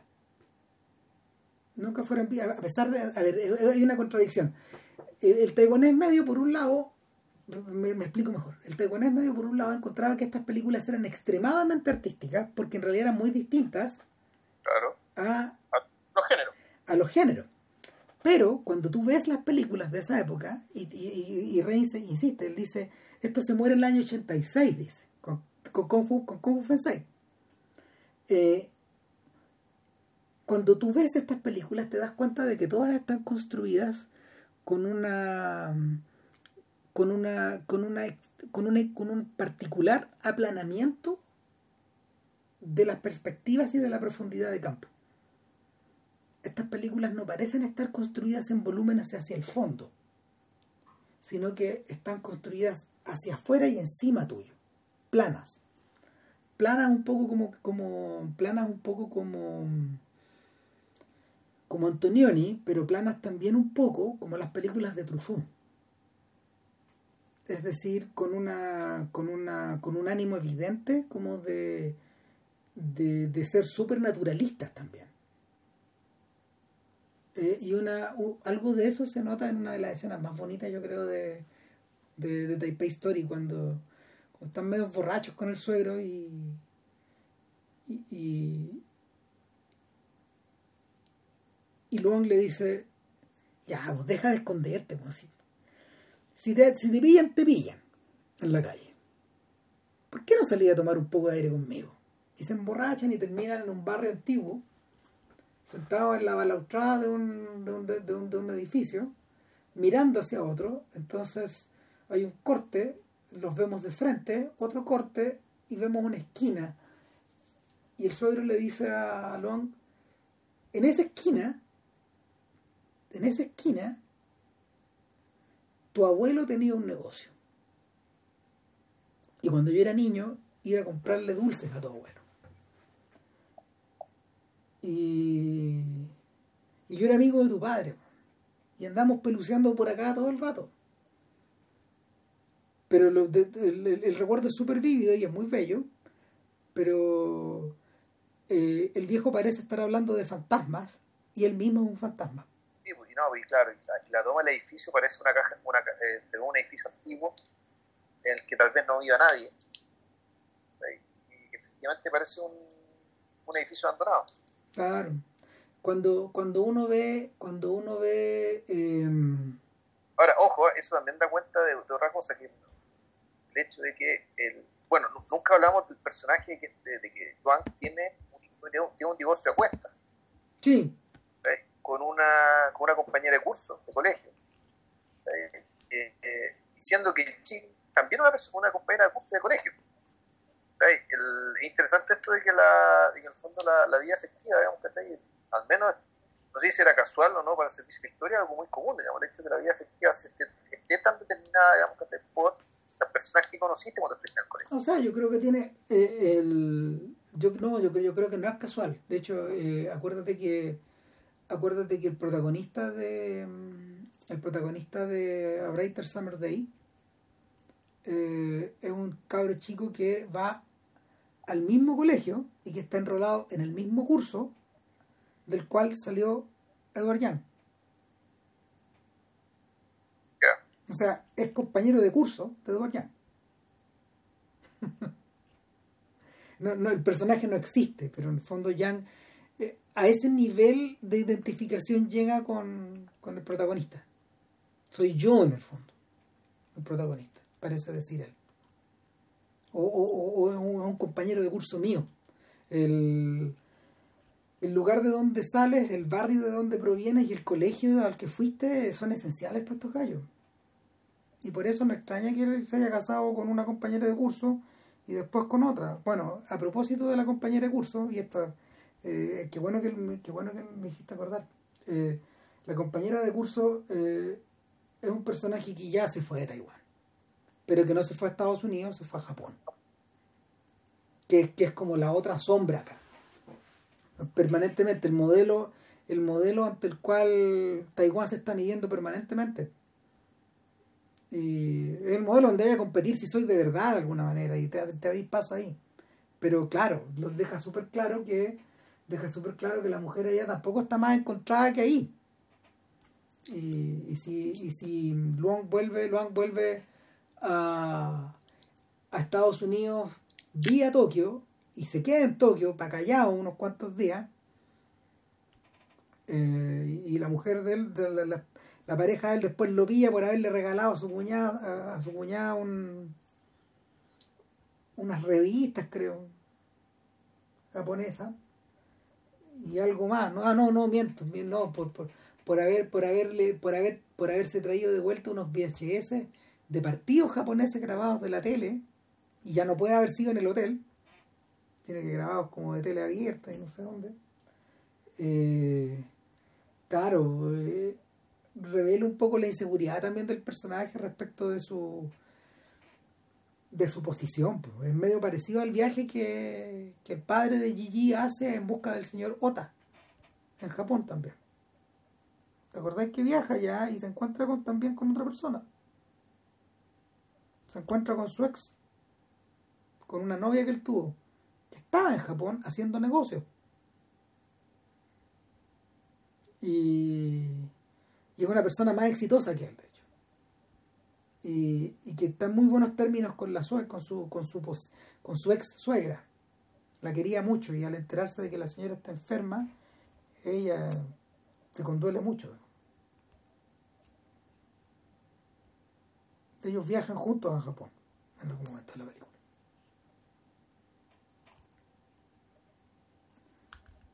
Eh, ¿Y qué más? Nada, pues. Ya lo dieron. Bueno. Bueno, en fin. Continuaremos. Continuará la próxima, el, el, el, domingo en principio, entonces grabaríamos el podcast sobre. De Terrorizers. Terrorizers. Con, Pero con Gufensi. Eh, y ahí contamos el, el, desenlace un poco de, de, de, de, la historia de estos personajes, porque tal como ocurre en la Nouvelle Vague, la Nouvelle Vague existe un ratito nomás. Y después rescinde, cada uno por su lado. Sí, si los Beatles, los Beatles también se separan. Claro. Entonces, es un, vamos, vamos a contar qué pasó, qué cagada quedó. Pero por, por, por, de momento, de momento tenemos a Edward Young fracasando, nadie viendo Taipei Story y Howe sin casa.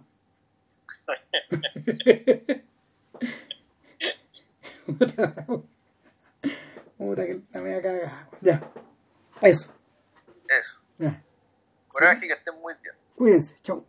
Chau, chau.